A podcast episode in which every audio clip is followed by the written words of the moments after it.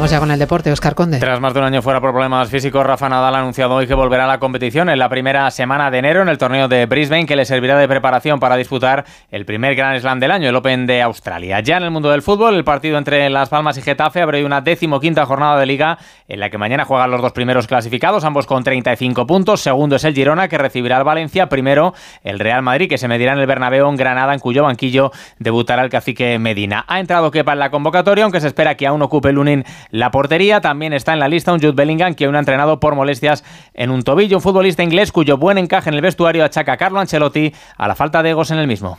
Entrar en el vestuario de Real Madrid es bastante sencillo, sobre todo para los jóvenes, porque el nivel de ego de esta plantilla, es, sobre todo de los veteranos, es muy bajo. Eh, entonces, para los nuevos que entran es mucho más sencillo. La selección española femenina se midió ya en Pontevedra, Italia, en un partido en el que una victoria daría a las de Monse Tomella el pase a la Final Four de la Liga de Naciones. En el Mundial Femenino de Balonmano, segundo partido de la fase de grupos hoy para España, se enfrentan las guerreras a Ucrania. Y en baloncesto Euroliga, duelo español esta noche en La Fonteta entre Valencia y Basconia, mientras que el Barcelona recibe a las del francés. Volvemos con más noticias en una hora, a las 5, las 4 en Canarias.